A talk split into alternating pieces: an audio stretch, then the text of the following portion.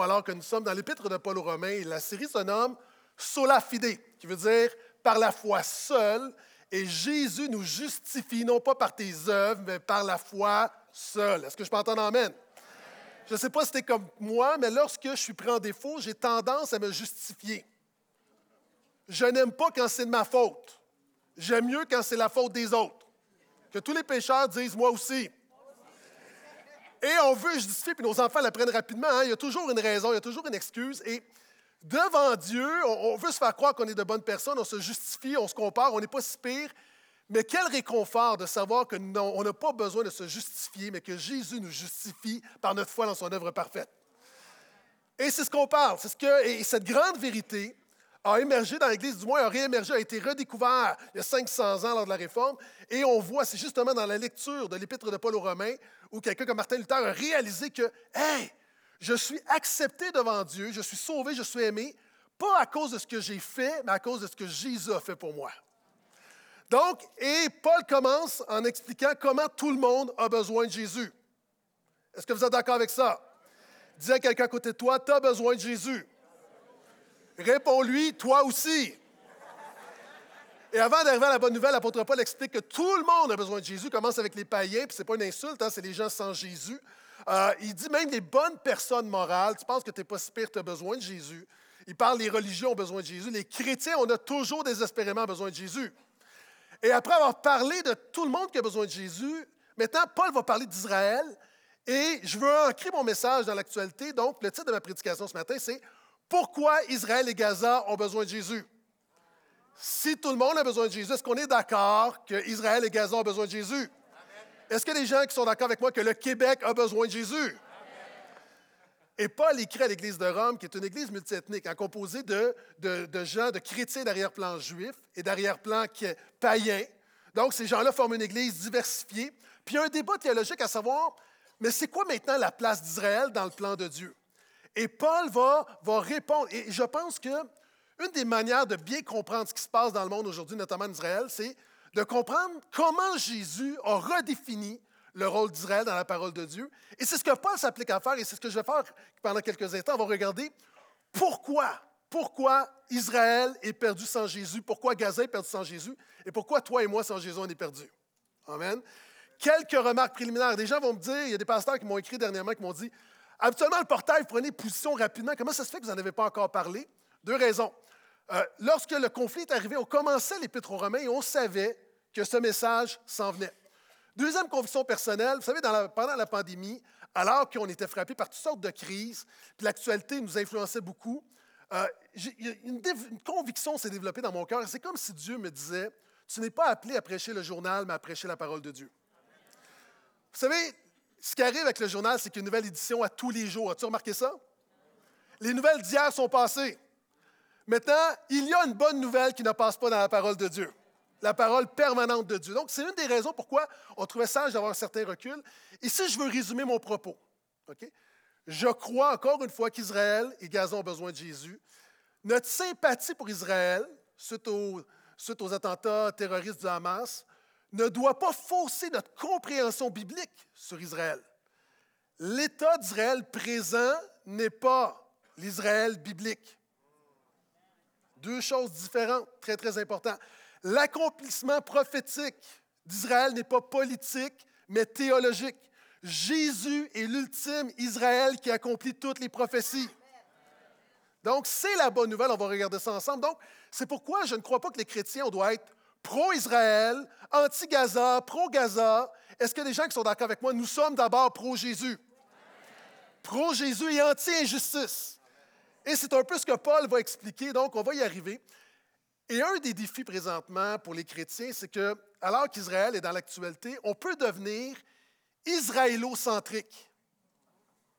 Ça veut dire qu'on peut, peut baser notre interprétation de la Bible centrée sur Israël. Maintenant, moi, j'ai un slogan dans la vie, je vais te l'annoncer, la première fois que tu l'entends. Je crois vraiment que tout a toujours rapport avec Jésus. C'est difficile d'être israélo-centrique lorsqu'on est christocentrique. Maintenant, on doit comprendre, quand tu, quand tu comprends la bonne nouvelle de Jésus, tu réalises que le plan de Dieu n'est pas centré sur Israël, mais centré sur Jésus. Est-ce que je peux entendre amène à ça? Vous savez, en 1954, on disait qu'il était impossible à un être humain de courir sous la barre des quatre minutes, de courir le mille sous la barre des quatre minutes. Et à un moment donné, un homme qui s'appelle Roger Bannister qui a réussi à courir en bas le mille en bas de quatre minutes. On s'est dit, wow, c'est incroyable, c'est une machine. Ça ne va plus jamais arriver. Quelques semaines après, John Landy a couru, euh, a couru le mille en bas de quatre minutes. Maintenant, c'est phénoménal. On ne pensait pas que c'était arrivé. Maintenant, on en a deux. Il y a eu une course, les deux. Donc, pour savoir vraiment c'est qui la machine des machines, alors que les deux ont fait quelque chose de totalement, qu'on croyait incroyable. Et lors de la course, alors que Landy est en première position, il arrive proche de la file d'arrivée, puis il y a une question dans sa tête. Mais où est Bannister? Où est Bannister? Il est là, puis ça le hante. Où est Bannister? Il est là, il court, il court, puis il se demande, il est où derrière lui? Et alors que la file d'arrivée est tout juste devant lui, il se retourne pour voir où est son rival. Et au même moment, Bannister passe de l'autre côté et remporte la victoire. Et lors d'une entrevue au Times, il a dit, je crois que c'est au Times, je ne suis pas sûr, mais je crois, il a dit la chose suivante, et ça je suis certain. Il a dit, si je n'avais pas regardé derrière, j'aurais eu la victoire. Le chrétien, nous ne regardons pas derrière sur l'État d'Israël, nous courons les yeux fixés vers Jésus, qui lui seul nous donne la victoire. Donc, on va voir ça ensemble. Donc, sans plus tarder, ouvre avec moi dans Romains 2 et juste dire, en passant, en passant, en passant, notre position sur Israël ne nous sauve pas. Est-ce que je peux entendre Amen? OK, je veux dire à des gens, là, respire par le nez. Vous savez, j'ai déjà enseigné là-dessus, on doit faire le triage de nos convictions. Tout n'a pas la même valeur dans nos convictions. Est-ce que je peux entendre Amen? Quand tu vas te présenter devant Jésus, il ne va pas te dire qu'est-ce que tu penses d'Israël? Hein, il y a des gens qui sont, avec qui je ne suis pas d'accord sur Israël. J'ai des amis qui ont des convictions différentes. Il y a des pasteurs qui travaillent qui ont des convictions différentes. Sais-tu quoi? On va être au ciel ensemble. Pour moi, ce qui est le plus important, est-ce que tu crois que la Bible fait autorité en matière de foi et de pratique? Est-ce que tu crois que la Bible seule est la parole de Dieu? Si tu dis oui, on va être unis. Si tu crois au salut par grâce seulement, on peut marcher dans l'unité. Si tu crois à la justification par la foi, seul, nous marchons dans l'unité. Si tu crois qu'il y a un seul médiateur entre Dieu et les hommes, Jésus, nous marchons dans l'unité. Si tu crois que tout ça est pour la gloire de Dieu seul, nous marchons dans l'unité, on va passer l'éternité ensemble. Et il y a des éléments, un peu comme quand tu te présentes à l'urgence, il y a un triage. Si tu as une fracture du crâne, ce n'est pas la même chose que si tu dis j'ai mal au doigt. Notre compréhension d'Israël est importante. C'est vraiment important parce que ça, une mauvaise compréhension sur le, plan, le, rôle d'Israël dans le plan de Dieu atténue la bonne nouvelle de la grâce, mais ce n'est pas fondamental. Donc, quelqu'un qui a, si tu as un problème de doigt, tu vas attendre. Parce que le plus important, c'est encore une fois, c'est quelqu'un qui a un, choc ou un accident majeur. Et de la même manière, dans nos convictions, il y a des choses qui sont plus importantes que d'autres. Donc, il y a des gens avec qui je ne suis pas d'accord, on va passer l'éternité ensemble au ciel et éternellement, ils vont réaliser que j'avais raison. OK. Dit-il humblement. OK. Romains 2, on fait un pas de recul alors que Pasteur Ralph l'a prêché, cette portion-là la semaine dernière. Je fais un pas de recul. Vous savez, de prédication en prédication, dans Romains, souvent on a un arbre, un arbre, un arbre. Et là, on a besoin de faire un pas de recul pour voir la forêt, sur le rôle d'Israël dans le plan de Dieu. Donc, je reprends une portion du passage de Pasteur Ralph pour aller vers le texte de ce matin. Donc, Romains 2, versets 17 à 24 pour commencer. Et la première chose que Paul ici va enseigner, c'est qu'Israël ne peut être sauvé par son obéissance à la loi. Toi qui te donnes le nom de juif, qui te repose sur la loi, qui te glorifie de Dieu, qui connaît sa volonté, qui est instruit par la loi sans discerner ce qui est important. Toi qui persuades, qui te persuades d'être le conducteur des aveugles, la lumière de ceux qui sont dans les ténèbres, l'éducateur des insensés, le maître des enfants, parce que tu sois dans la loi, la formule de la connaissance et. De la vérité. Toi donc qui enseignes les autres, tu ne t'enseignes pas toi-même. Et je te rappelle qu'il y a des gens d'arrière-plan euh, israélites, il y a des juifs dans l'Église, il y a des gens de toutes sortes. Puis il y a des gens qui disent, ben moi, étant donné que j'ai un arrière-plan juif, je suis supérieur aux autres chrétiens. Et Paul est en train de dire, non, tout le monde est égal en Jésus. Toi qui prêches de ne pas dérober, tu dérobes. Toi qui dis de ne pas commettre d'adultère, tu commets adultère. Toi qui as horreur des idoles, tu commets des sacrilèges. Toi qui te fais une gloire de la loi, tu déshonores Dieu par la transgression de la loi. Je ne sais pas pour toi, mais j'ai l'impression qu'il parle de moi également. Est-ce que je suis seul pécheur dans ce lieu? Il continue en disant, car le nom de Dieu est à cause de vous blasphémé parmi les païens, ainsi qu'il est écrit. Maintenant, Paul parle de la loi. Parce que les Juifs disaient, mais nous, on a la loi, donc on est supérieur dans le plan de Dieu. Maintenant, pourquoi Dieu a donné la loi à l'humanité? D'abord à Israël. Pourquoi Dieu a donné sa loi? La loi morale de Dieu, les dix commandements, qui est développée dans l'Ancien Testament. Pourquoi? C'est Jean Calvin qui enseignait il y a 500 ans que la loi a trois fonctions. La loi a été donnée pour trois raisons. C'est important de comprendre si tu veux comprendre Israël. Premièrement, Dieu nous a donné sa loi, contenue dans la parole de Dieu, pour révéler sa volonté. Est-ce qu'il y a des gens qui croient que la volonté de Dieu elle est bonne, agréable et parfaite? Est-ce qu'il y a des gens qui croient que ce livre contient la volonté de Dieu? Donc, pour savoir ce que Dieu aime et ce que Dieu n'aime pas, voici la loi. Est-ce que je peux entendre Amen? Vous savez, pendant, alors que j'étais jeune marié, euh, c'était toujours pour moi un casse-tête d'acheter des cadeaux à mon épouse. Ah, au début, j'ai fait des erreurs de débutant. J'ai acheté des vêtements trop petits pour elle. Ça, c'est pas bon. Acheter des vêtements à ta femme, ça, c'est trop petit. Ça amène des discussions vraiment malaisantes et une nuit sur le sofa. OK? Et un jour, ma femme a dit Je vais te donner une liste. Alléluia. Maintenant, je suis assez intelligent maintenant pour savoir que quand une femme te donne une liste, pige dans la liste. Ne sois pas créatif, ne sois pas innovateur, joue safe, comme on dit en hébreu, pige dans la liste. Et de la même manière, ici, nous avons en quelque sorte la liste de ce qui est agréable à Dieu. Donc, la Bible, la loi est donnée pour révéler la volonté de Dieu. La deuxième raison pourquoi Dieu a révélé, a donné sa loi, c'est pour restreindre le péché. Ça veut dire quoi? On a vu précédemment, et vous on l'a vu la semaine dernière, que même pour chaque personne sur la terre, il y a, une loi dans notre cœur, c'est notre conscience. Mais ça vient de quelque part, c'est Dieu qui a mis ça à l'intérieur de nous. Alors que le péché va quand même fausser notre conscience partout sur la planète. OK? Dans tous les pays, commettre un meurtre, c'est mal. Voler, c'est mal. Pourquoi? C'est un reflet des dix commandements de la loi morale éternelle de Dieu qui est vrai partout, tout le part. Tout le part, oui. Tout le part, ça ne se dit pas, hein? Tout le part, c'est l'inverse de nulle part, OK? On va se donner des mots pour se comprendre. Ici, la loi est comme, dans un premier temps, c'est comme une liste de cadeaux. La loi est comme une chaîne de trottoir. As-tu remarqué, tu n'as pas besoin d'un cours de conduite. Un enfant comprend qu'une chaîne de trottoir délimite la rue, puis qu'en même temps, quand tu as une voiture, ben, reste dans la rue, roule pas sur le trottoir. Dieu a mis dans le cœur de l'être humain un genre de guide pour, même si ce n'est pas parfait à cause du péché, pour nous dire, voici ce qui est bon, voici le bien et le mal. Et la troisième raison qui nous intéresse particulièrement ce matin, c'est que la loi est non seulement un liste, un liste de souhaits, et non seulement une chaîne de trottoir, la loi est un miroir qui révèle que nous sommes pécheurs et que nous avons besoin d'un sauveur. Tu dis, mais comment est-ce possible? Quand tu lis la parole de Dieu, tu réalises que tu es incapable d'accomplir la parole de Dieu par toi-même. Vous savez, quand tu dis à ton enfant ne touche pas, qu'est-ce qu'il va faire? Oui, maman, je comprends que c'est pour mon bien, je vais t'obéir. Est-ce que c'est ça que l'enfant va faire? Qu'est-ce qu'il va faire? Il va toucher. Ce n'est pas juste biologique, c'est spirituel. En passant, ne regardez pas au plafond. Pourquoi vous faites le contraire de ce que je vous dis? Tu vois, ta chair fait en sorte que je te donne une consigne. Moi, je suis un homme de Dieu, je t'enseigne ce matin, je fais des efforts, puis toi, tu fais à ta tête. Je dis, regarde pas en haut, mais ton réflexe spontané, c'est quoi on regarde en haut? Pourquoi? Parce que notre chair veut toujours faire le contraire de la parole de Dieu. Quand il y un commandement, quand il une consigne, notre chair, notre autonomie, notre rébellion, on veut toujours faire le contraire. Et la parole de Dieu te révèle que tu as besoin de Jésus. Et la parole de Dieu a été donnée à Israël pour qu'Israël réalise qu'elle a besoin du Sauveur, qu'elle a besoin du Messie, qu'elle a besoin de Jésus. Pourquoi?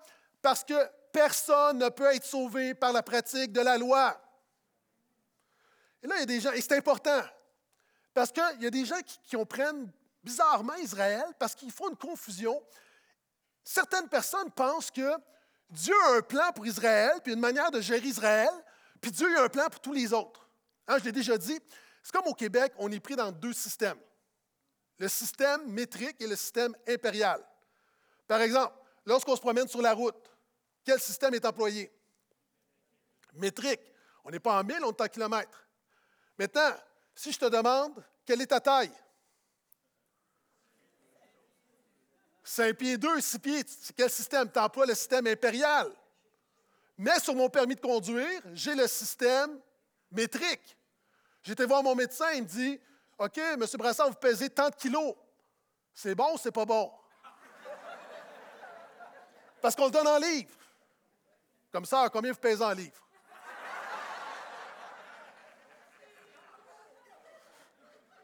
Deux systèmes. Mais pour Dieu, il y a un seul système. Tout être humain, juif ou non juif, est incapable d'accomplir la loi par lui-même. La Bible dit que par toi-même, la chair, elle est sans force. L'image que, pour moi qui vient en tête pour le démontrer, c'est quand tu vas à la ronde, puis tu as comme une, mesure. Hein, puis c'est toujours fascinant de regarder les petits-enfants qui se présentent. Hein, mon fils, sachant qu'on allait à la ronde et sachant que l'année d'avant, n'avait pas pu se qualifier pour certains manèges, a mis une casquette puis a, mis des choses dans sa casquette. Maintenant, personne ne peut accomplir la loi. Chaque 100% des êtres humains sur la terre qui ont vécu, qui vivent ou qui vont vivre, nous sommes tous privés de la gloire de Dieu. On ne va pas y arriver. Nous avons besoin de Jésus. Est-ce que je peux entendre un vrai Alléluia à ça? Personne ne peut être sauvé par la loi. Puis souvent, on a l'impression que Dieu avait deux systèmes. Dans l'Ancien Testament, c'est pour ça que certaines personnes attendent la reconstruction du temple, parce qu'on se disait, oui, mais les Juifs étaient sauvés en offrant des sacrifices. Mais non. Hébreu dit, jamais le sang des boucs et des taureaux n'a ôté le péché. Jamais, jamais, jamais. Est-ce que tu penses vraiment, là, que dans l'Ancienne Alliance, lorsque le peuple de Dieu, on égorgeait un mouton parce qu'on avait péché, que Dieu disait, ça, ça fait du bien. Ça, ça fait la job. Non, c'était une image de Jésus, l'agneau de Dieu, dont le sang nous purifie de tout péché. C'était des images. Israël est une image qui pointe vers quelque chose de plus. Je l'ai souvent dit, une des choses que, que, je ne comprenais pas lorsque j'étais petit, c'est quand ma maman me nettoyait la bouche avec sa salive. Et elle croyait que ça me nettoyait. Il y a des femmes comme ça ici, repentez-vous.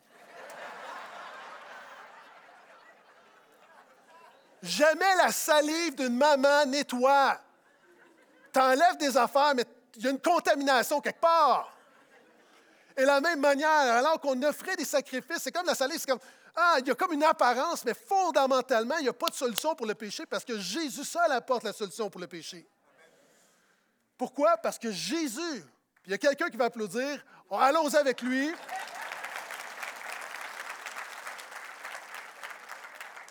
Ça fait du bien de voir qu'il personne qui a compris la bonne nouvelle au portail. Il y a une personne qui a marché sur la terre, qui a parfaitement obéi à la parole de Dieu, et c'est Jésus. Jésus seul. Et on va le voir un petit peu plus tard dans Romains. Et c'est là que je reviens, c'est là la justification par la foi. Et pour Israël, Israël ne peut être que justifié par sa foi en Jésus. Gaza ne peut être justifié les Palestiniens que par sa foi en Jésus. Un Québécois ne peut être justifié, sauvé que par sa foi en Jésus. Et c'est important de comprendre que Jésus a pratiqué la loi, et je l'ai souvent enseigné ça au portail. C'est que souvent on a l'image, plusieurs chrétiens, ça a été ma compréhension pendant des années. Je croyais que lorsque je recevais Jésus, je comprenais que j'étais en faillite spirituelle, puis je me disais que quand j'arrive à Jésus, il m'évite la faillite. Et c'est dans les dernières années que j'ai compris que non, Jésus est non seulement mort pour pardonner mon péché, c'est-à-dire sa vie parfaite. Lorsque je viens à lui, pardonne mon péché, mais il m'impute sa justice parfaite. Ça veut dire que tu es non seulement quelqu'un qui est en faillite, qui évite la faillite, tu es rendu un milliardaire devant Dieu. Tu as du crédit, crédit. Jésus a mis du crédit dans ton compte spirituel. Et c'est pourquoi que le chrétien qui pêche et, pas, et se repent, mais en même temps n'a pas l'impression de perdre son salut à chaque moment. Pourquoi? Parce qu'il sait que la justice de Christ lui a été imputée, que quand Dieu te voit, c'est Jésus qui voit. Et pour comprendre également, vous savez, la Bible dit une image dans l'Apocalypse, c'est que c'est la tunique. La justification, c'est l'image de la tunique. Avez-vous remarqué, quand on va à l'hôpital, on a des, sentiments mitigés? Hein, à un moment donné, j'étais à l'hôpital, tu es content parce que tu es à l'hôpital. En fait, tu es content parce que tu es rentré dans le système tu vas être pris en charge, puis tu espères que ça va aller mieux. Tout le monde comprend? Et là, on te donne une petite jaquette bleue. Et là, d'un côté, tu es soulagé, mais en même temps, tu n'es pas très confiant. Est-ce que je suis seul quand tu te promènes dans les corridors, dans le corridor de l'hôpital, avec la petite jaquette, tu la tiens par en arrière, puis tu veux. Puis c'est chic, hein, parce que là, tu as des bas, hein, tu te promènes en bottine avec tes bas. Puis il n'y a personne qui est super confiant. Hein, il n'y a personne qui est comme Bonjour, bonjour, bonjour, ça va bien, bonjour. La bonne nouvelle, c'est que Jésus est le médecin spirituel qui traite notre péché, nous prend en charge. Mais en même temps, il fait en sorte qu'on n'ait pas honte devant Dieu, on est confiant. Il nous donne une tunique de fin. Nous sommes justifiés. Et la tunique de Jésus ne découvre pas nos fesses glorifiées. Il y a quelque chose de comme, c'est la confiance. Et c'est pourquoi le chrétien qui a compris l'œuvre de Jésus, non seulement on est soulagé que notre péché est pardonné, mais on est confiant devant Dieu. Si tu manques de confiance devant Dieu, c'est que tu n'as pas tout à fait saisi ce que Jésus a fait pour toi. Jésus est le seul qui a parfaitement obéi la loi. C'est pourquoi la Bible, et Paul dit, il n'y a pas de salut pour Israël hors de Jésus. La Bible dit, tous ont péché.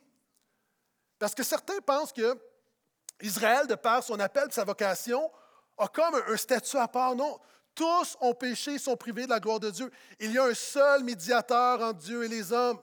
Jésus a dit, Abraham a vu mon jour et il a trésailli de joie. Pourquoi? OK, est-ce qu'Abraham va être au ciel?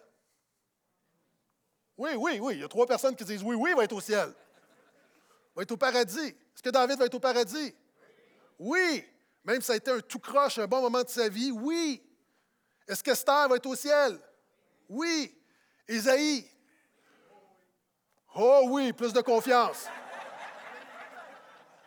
Pourquoi est-ce qu'ils vont être au ciel?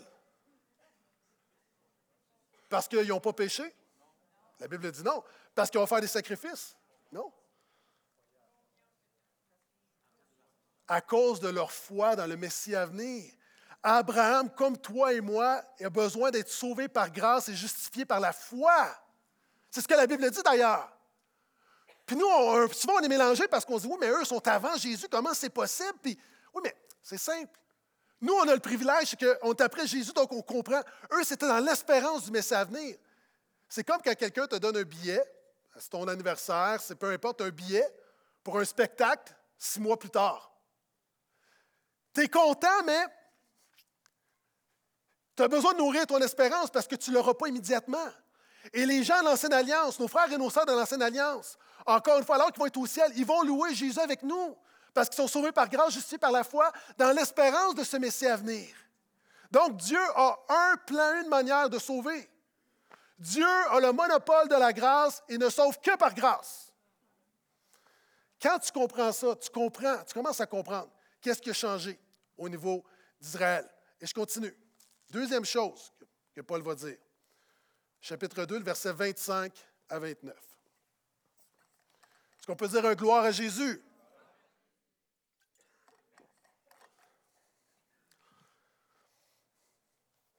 Maintenant, il va parler d'une autre chose qui est vraiment fondamentale pour l'identité juive, la circoncision.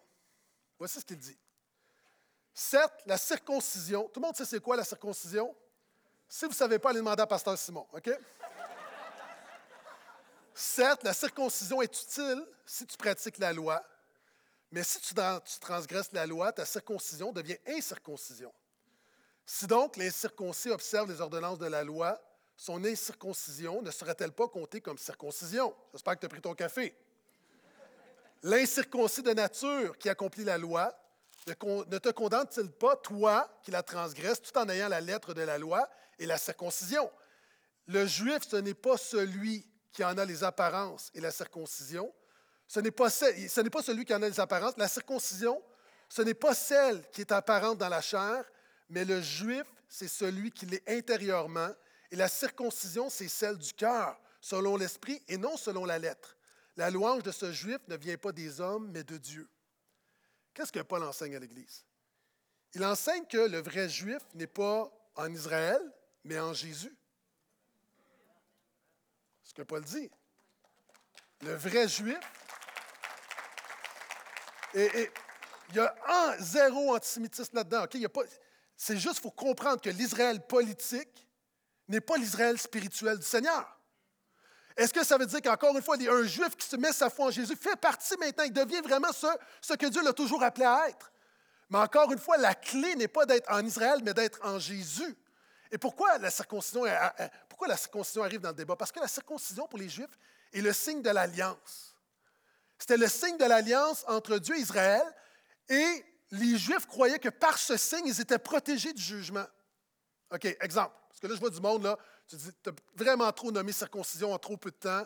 Euh, lorsque j'étais jeune, il y avait une règle qui disait, tu n'as pas le droit de frapper un gars qui a des lunettes. Est-ce que vous avez déjà entendu cette règle? Qui ne fait pas partie de la loi morale éternelle de Dieu, là, mais c'est une règle. Donc, il y avait une règle, si quelqu'un a des lunettes, tu ne peux pas le frapper. C'est plate, mais c'est comme ça. Nous, on connaissait des gens qui avaient des lunettes et qui se permettaient de dire et de faire des choses ayant la fausse sécurité parce que, parce qu'ils avaient des lunettes, qu'on n'était pas pour les frapper. Mais nous étions pécheurs.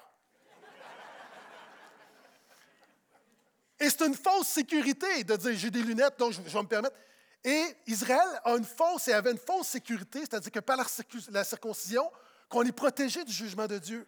Et ce que Paul dit, c'est que le signe de l'alliance, c'est bien, mais ça pointe vers quelque chose de plus fondamental, c'est-à-dire la nécessité de l'obéissance.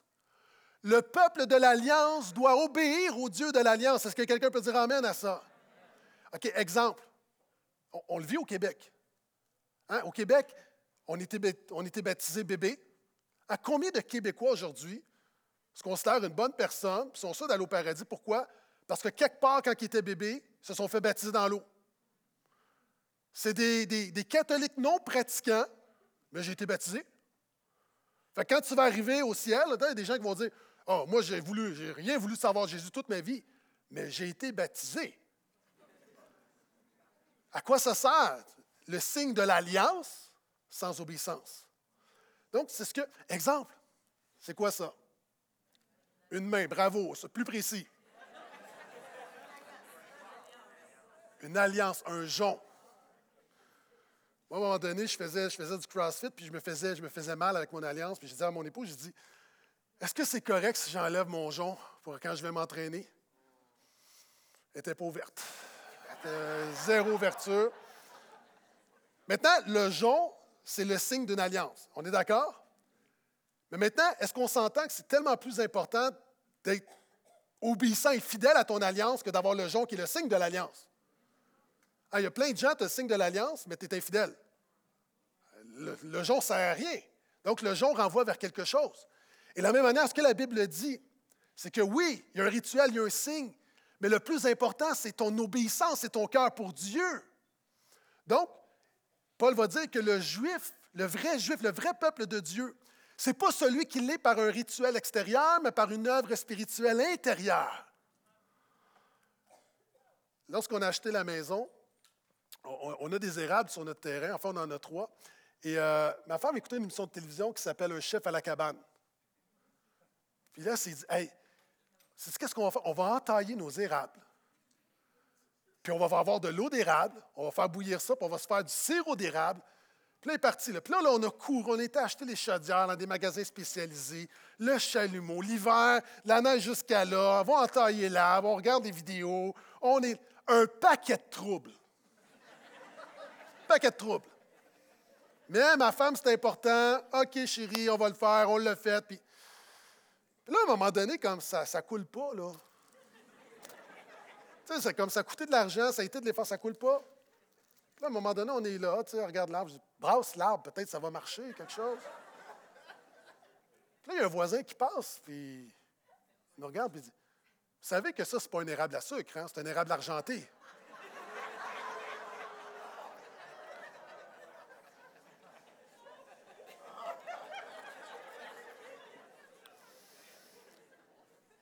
Tu ne peux pas avoir de substance. Encore une fois, la seule manière d'avoir de l'eau d'érable, il faut que tu sois un érable à sucre. Le fruit va être selon ta nature. Si tu n'as pas la nouvelle naissance à l'intérieur, l'Esprit de Dieu à l'intérieur de toi, tu ne peux pas à l'extérieur pratiquer la justice. Nous avons besoin d'une œuvre intérieure.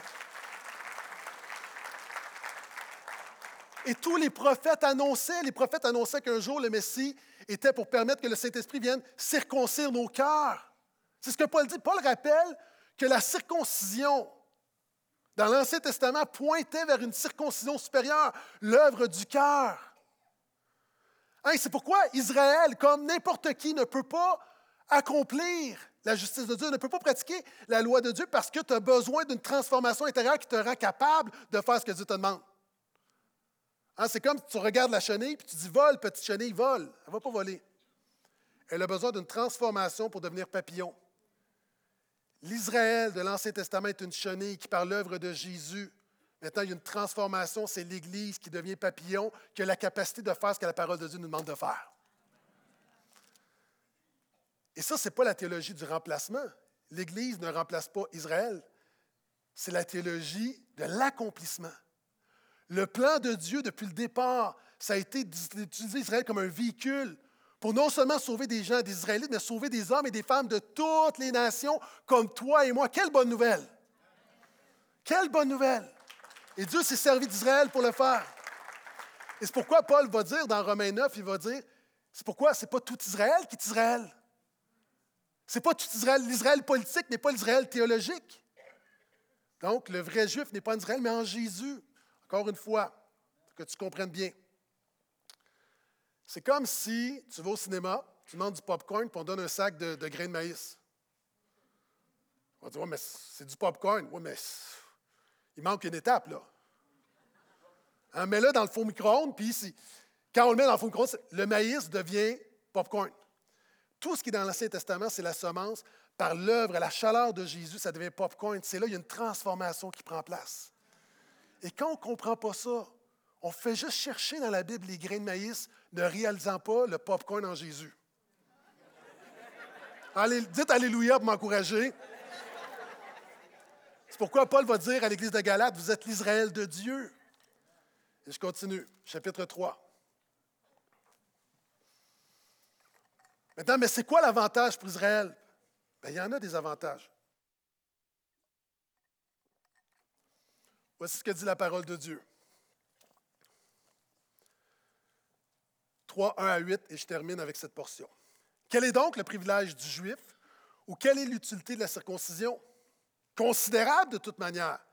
Tout d'abord, les oracles de Dieu ont été confiés aux Juifs.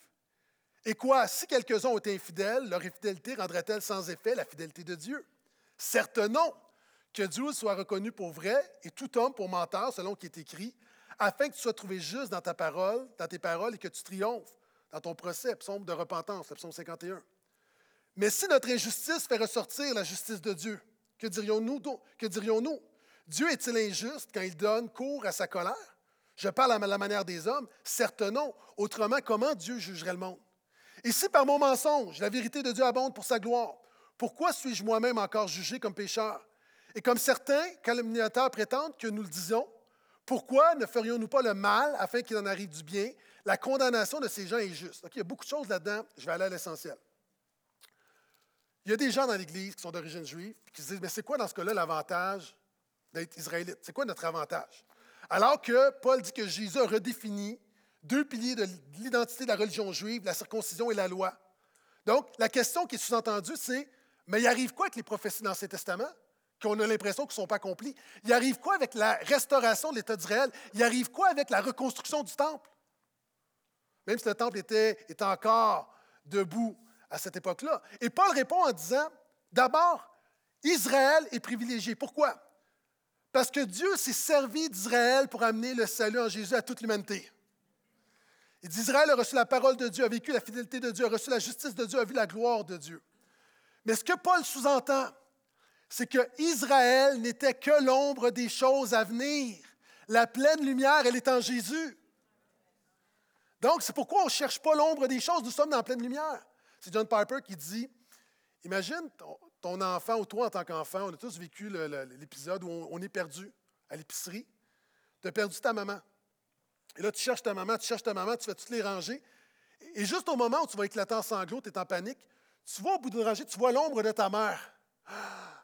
Et là, tu cours dans l'allée. Mais quel est ton objectif? Est-ce que c'est de rejoindre l'ombre ou c'est de voir la mère qui produit l'ombre? Tout l'Ancien Testament, c'est l'ombre des choses à venir qui pointe vers Jésus. Et c'est pourquoi on se réjouit, parce que Jésus est la pleine réalité, la pleine lumière de toutes les promesses de l'Ancien Testament. Alléluia. Et Jésus est l'ultime Israël. Vous savez, il y a une prophétie dans Osée, en fait, une parole dans Osée 11 qui dit que Dieu dit J'ai fait sortir mon peuple hors d'Égypte. Dans Matthieu, quand bébé Jésus est emmené en Égypte par Joseph et Marie, ils vont quitter. Matthieu emploie la même promesse pour dire J'ai appelé mon fils hors d'Égypte pour dire quoi? Pour dire que Jésus est l'ultime Israël.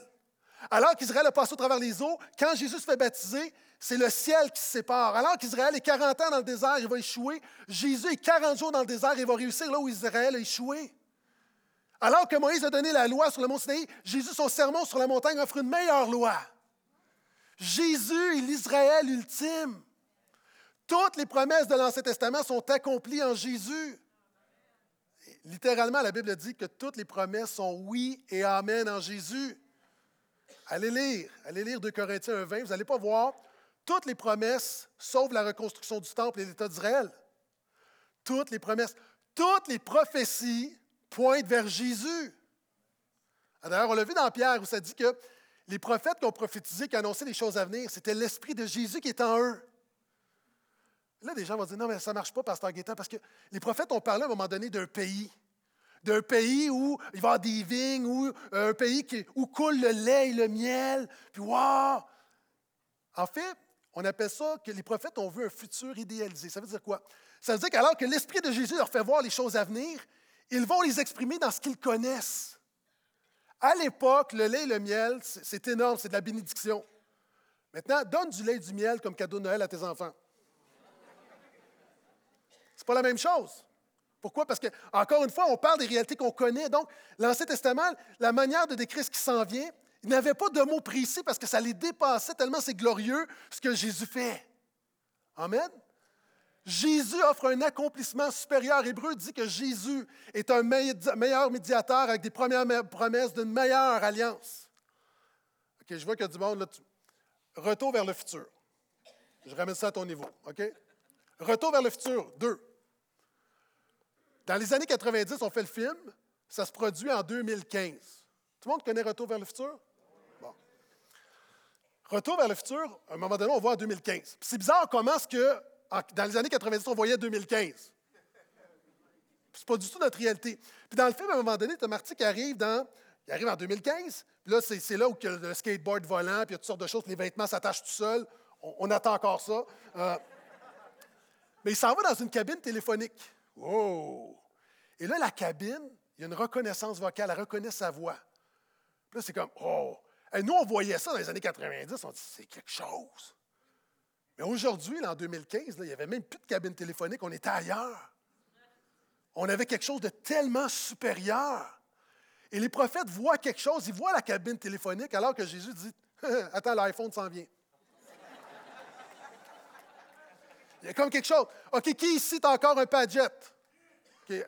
Si t'es médecin, c'est correct. OK, c'est autre chose. Qui a un Padjet ici? Personne qui a un Padjet? Pourquoi? Parce qu'il y a une meilleure version. Donc, Jésus offre une meilleure version que ce qu'Israël attendait. Il est l'ultime Israël qui a de meilleures promesses. Puis ça veut dire quoi? Ça veut dire que Jésus offre une meilleure terre promise. OK, reste avec moi. Alors que souvent, des gens vont dire que non, non, on attend le rétablissement d'Israël. Ce qui s'est passé en, ce qui s'est passé en 48, c'était une promesse qui s'accomplit. Puis non, Jésus est beaucoup plus qu'une terre en Palestine. Jésus offre une terre tellement meilleure qu'une terre en Palestine. C'était l'ombre des choses à venir. C'est pourquoi, quand Jésus, à un moment donné, parle avec la Samaritaine, la Samaritaine va lui dire Ah, nous, les Samaritains, on dit qu'il faut adorer à cette montagne, et vous, vous dites qu'il faut adorer à Jérusalem. Qu'est-ce que Jésus dit Tu as raison, en 48, on va rétablir Jérusalem. L'État dirait Non. Jésus dit Le temps vient, c'est maintenant, où on adorera plus cette montagne ou à Jérusalem, le Père recherche des vrais adorateurs qui l'adorent en esprit et en vérité. Quand Jésus il dit Allez faire de toutes les nations des disciples. Et Hébreu dit que Josué, qui est celui qui, a donné la terre promise à Israël, Jésus va dire, euh, Hébreu, Hébreu 4 va dire la chose suivante Jésus nous offre une meilleure terre promise, un meilleur repos, parce que cette terre promise-là, c'était pointé vers le repos. Et Jésus nous offre le repos ultime qui est le salut par grâce. Tu n'as plus besoin de t'accaparer les choses de Dieu. Tu les reçois par grâce. Va lire Hébreu 4, 8. Donc, c'est important. C'est comme quand Christophe Colomb a découvert l'Amérique. Vous savez, en Espagne, le, slogan sur les armoiries, c'était, là je traduis, c'était rien de plus au-delà. Parce qu'on ne croyait pas qu'au-delà de la mer, on croyait qu'à un moment donné, la terre s'arrêtait puis qu'on tombait dans le vide. Puis Christophe Colomb s'est dit, ça se pourrait qu'il y ait plus que ça. Et finalement, il a découvert l'Amérique, tout ça. Et à sa mort, vous savez que l'Espagne a changé son dicton, son slogan, c'est-à-dire au lieu de il n'y a rien de plus au-delà, il y a une statue dans le village. On a érigé une statue dans le village où Christophe Colomb est décédé, où c'est un lion. Il y a l'écriteau rien de plus au-delà, mais le lion cache rien de. Et on est passé de rien de plus au-delà, d'une vision tellement limitée à il y a tellement plus au-delà. On est passé dans la Bible d'Israël, il n'y a, a, rien de plus, c'est ça, c'est Israël, c'est on fait le tour, là, on va de la Syrie, on va aller en Égypte, tout ça, puis on va aller jusqu'au Jourdain, puis c'est ça. Et le lion de Juda dit il y a tellement plus, tellement plus. Le ciel et la terre, il y aura une fusion, le paradis, c'est tellement plus à vous offrir qu'une parcelle de terre.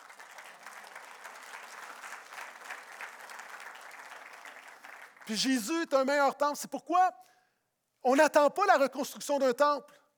Jésus va dire à un moment donné aux Juifs, il va dire, détruisez ce temple et je le rebâtis en trois jours. On va dire, ben voyons donc, ça nous a pris 46 ans à le bâtir. Mais la Bible dit, ils ne comprirent pas qu'il parlait du temple de son corps. Jésus est un meilleur temple. C'est quoi le temple? Le temple, c'est l'endroit où Dieu manifestait sa gloire. La gloire de Dieu en Jésus est venue habiter avec nous. Il est Emmanuel, Dieu avec nous. La présence de Dieu. Je suis avec vous tous les jours jusqu'à la fin du monde. Jésus est le temple ultime. C'est pourquoi dans l'Apocalypse, tu n'en pas de temple. Là, la création du nouveau ciel, nouvelle terre, il n'y a pas de temple parce qu'on n'en a pas besoin. Parce que la gloire de Dieu en Jésus, nous l'avons. Et plus encore, tu es un temple, tu es le temple du Saint-Esprit. Alléluia. Tellement plus. Je termine. En fait, Israël est un véhicule pour le salut de l'humanité. La Bible dit Dieu ne se repent pas de ses dons et de son appel.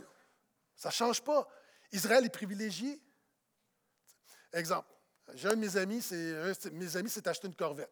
Puis là, à un moment donné, il dit On va faire un tour de Corvette. Moi, je trouve ça cool. Tu es dans une Corvette, tu parais bien. Fait que là, il arrive devant, devant, devant chez nous, vient me chercher, puis euh, Là, je vais du côté passager, puis avec beaucoup de confiance, parce que les voisins, tous les voisins me regardent. Moi, j'ai des amis qui ont des corvettes. Et, je m'assois dans la corvette, mais ce que je ne réalise pas, c'est que la corvette, c'est très, très bas et le siège est très incliné. Donc, en m'assoyant avec confiance, je réalise que quand je pense que le banc va arriver, il n'arrive pas, le banc. Et là, je me suis crispé le dos et je suis tombé sur le siège je me suis fait une entorse lombaire. Moi, je suis le gars qui s'en allait confiant embarquer dans une corvette. La fois où j'embarque, j'ai une entorse lombaire, je la difficulté à débarquer. Puis une réalité où Israël, je paraphrase, a reçu la corvette. Israël a reçu l'alliance et a reçu les promesses, a reçu la parole de Dieu. Mais Israël n'est pas en mesure de conduire la corvette. Seul Jésus peut amener, peut accomplir ce que Dieu a donné à Israël. Et c'est un grand privilège pour Israël. C'est pourquoi on honore Israël. Mais on ne perd pas de vue que Israël, comme toi et moi, comme tout le monde, a besoin de Jésus. Est-ce que je peux entendre un gloire à Dieu? Et je termine, je termine pendant que les musiciens viennent me rejoindre. Donc, permettez-moi de, revenir sur l'actualité. Gaza et Israël ont tant besoin de Jésus l'un de l'autre. Vous savez, souvent, on, on regarde les Palestiniens, et on se dit gens d'arrière-plan, des, musulmans, c'est sûr qu'ils ont besoin de Jésus. Mais les Juifs ont autant besoin de Jésus. Celui qui croit en rien a autant besoin de Jésus. C'est important de se le rappeler. Et euh, quelqu'un me posé la question, est-ce que Israël est l'horloge prophétique des temps de la fin? Bien, Israël est autant une horloge adéquate des temps de la fin qu'un sablier te donne l'heure adéquatement quand tu as un rendez-vous important. C'est peut-être trop subtil pour vous. Hein? non, non, parce qu'encore une fois, le focus est toujours Jésus. Toujours Jésus. là, des gens vont prendre des textes comme Matthieu 24 en disant Jésus va énumérer les signes, pour va dire cette génération ne passera pas. Et beaucoup disent, suite à la, à la création de l'État d'Israël en 1948, c'est sûr que la fin des temps va arriver. Vous savez, quand Israël, l'État d'Israël a été fondé en 1948, il y a plein de chrétiens qui attendaient le retour de Jésus. Il n'est pas revenu. Lors de la guerre des six jours, hein, où l'Égypte, la Jordanie et la Syrie ont attaqué Israël, Israël a neutralisé les pays arabes autour en six jours, tout le monde disait ça y est, Jésus revient. Non. Après ça, on s'est dit OK, peut-être qu'on devrait ajouter 40 ans, parce qu'une génération, c'est 40 ans. Fait Jésus revient en 88. Il y a des gens dans cette église qui m'ont dit qu'en 1948, à une date donnée, ils étaient dans le stationnement et attendaient le retour de Jésus. Levez-vous. Non. Oui. Et là, après ça, on rajoute des dents. C'est parce qu'à un moment donné, on rajoute, on rajoute. Non. Quand la Bible, quand Jésus dit dans Matthieu 24, cette génération ne passera point, il répond à la première question des disciples. Quand le temple sera détruit? Et Jésus dit ce sera les débuts des douleurs de l'enfantement. Et c'est la génération qui a vu la destruction du temple. Donc, et Jésus même encore, c'était si facile d'ajouter des dates depuis la création d'Israël, Jésus a dit, je vais revenir quand vous n'allez même pas vous en douter. Donc, est-ce que Jésus, est-ce que nous sommes dans les temps de la fin? Je vais te répondre avec plein d'assurance, je ne sais pas. Mais je crois que tous les signes sont là et Jésus peut revenir maintenant. Tout est là, Jésus peut revenir maintenant. Donc, ce qui se passe en Israël, c'est un élément parmi tant d'autres, mais ce n'est pas significatif parce que c'est plus là que ça se passe. C'est en Jésus que ça se passe. Maintenant, quoi faire maintenant avec ce qui, prend place maintenant avec l'injustice, avec les attaques qui ont eu lieu? John Piper a, écrit la chose suivante il y a, en 2014, il y a 10 ans. Parce qu'il y a un conflit qui date même depuis 70 ans et beaucoup plus. On ne va pas le régler en deux minutes. Et voici ce que dit John Piper lorsqu'on a une théologie correcte d'Israël. Voici ce qu'il dit. L'État séculier d'Israël aujourd'hui ne peut prétendre à un droit divin sur la terre, mais eux et nous devrions rechercher un règlement pacifique non pas basé sur le droit divin, mais sur les principes internationaux de justice, de miséricorde et de faisabilité pratique. Opinion personnelle. Vous savez, je suis quelqu'un, J'étais intéressé par l'histoire d'Israël. Quand je m'en vais en Abitibi, j'écoute des podcasts de Radio France sur l'histoire d'Israël. J'ai aussi beaucoup de compassion pour le peuple musulman, une chose que je n'ai jamais dite ici. J'ai considéré, au début de mon ministère, aller missionnaire dans un pays musulman, que je nommerai pas. Ça a été d'ailleurs un moment où mon épouse et moi, on a considéré se séparer parce qu'elle n'avait pas l'appel à la persécution. Sérieusement, on, donc, je vous dis, des deux côtés, là, mon cœur est vraiment plein de compassion musulmans, juifs, tout, le monde a vraiment besoin de Jésus. Maintenant, conviction politique. On ne doit pas mélanger théologie et politique. Ma conviction politique, que je n'appuie pas sur la Bible, comme on a tous des convictions politiques. Je crois que la seule manière de régler le dossier, c'est d'avoir deux États. Et je peux le dire parce que, justement, ma théologie, je ne vois pas la Palestine comme un droit divin pour des raisons de justice sociale. Vous savez, Israël n'avait pas de pays. Israël avait le droit d'avoir un pays. Lorsque Israël, en 48, il y a eu l'État d'Israël, c'est basé sur la justice. Les nations ont dit, ce pays-là, surtout après la Deuxième Guerre mondiale, cette nation a droit à un pays. Amen. Quand Israël est arrivé, il y avait des Palestiniens, qui étaient là. Il y a des gens qui ont été expropriés, ont, ont été chassés. Comment Gaza a été créé? Les gens ont fui vers les pays musulmans. Puis lorsque les Palestiniens ont fui, ont voulu aller en Égypte, l'Égypte a fermé ses portes. C'est devenu un camp, un camp de réfugiés. Il y a des gens qui sont là, ça fait 70 ans qu'ils sont dans le camp. Ce que je dis, c'est un principe de justice. Le péché complexifie tout. Je crois au niveau politique que ces deux États, je ne le prêcherai pas, c'est une conviction, je te le dis. Mais tu sais qu'est-ce qui est mieux que deux États politiques? Un royaume christocentrique. Ça, c'est la meilleure solution, la meilleure réponse. Donc, je vous encourage à prier à prier pour la paix de Jérusalem, la paix en Palestine, mais prions surtout pour un réveil. Pour un réveil, prions pour un réveil en Palestine. Vous savez, il y, a des, églises à Gaza, il y a des églises en Israël, et les chrétiens dans ces églises sont unis par des choses que humainement, il n'y aura rien qui pourrait les unir, mais sont unis à cause de leur foi en Jésus. Il n'y a rien de plus grand, de plus fort et de plus beau que Jésus qui nous unit alors que nous sommes tous différents. Est-ce que je peux entendre un dernier Amen, Amen, Amen? C'est la parole de Dieu pour ce matin.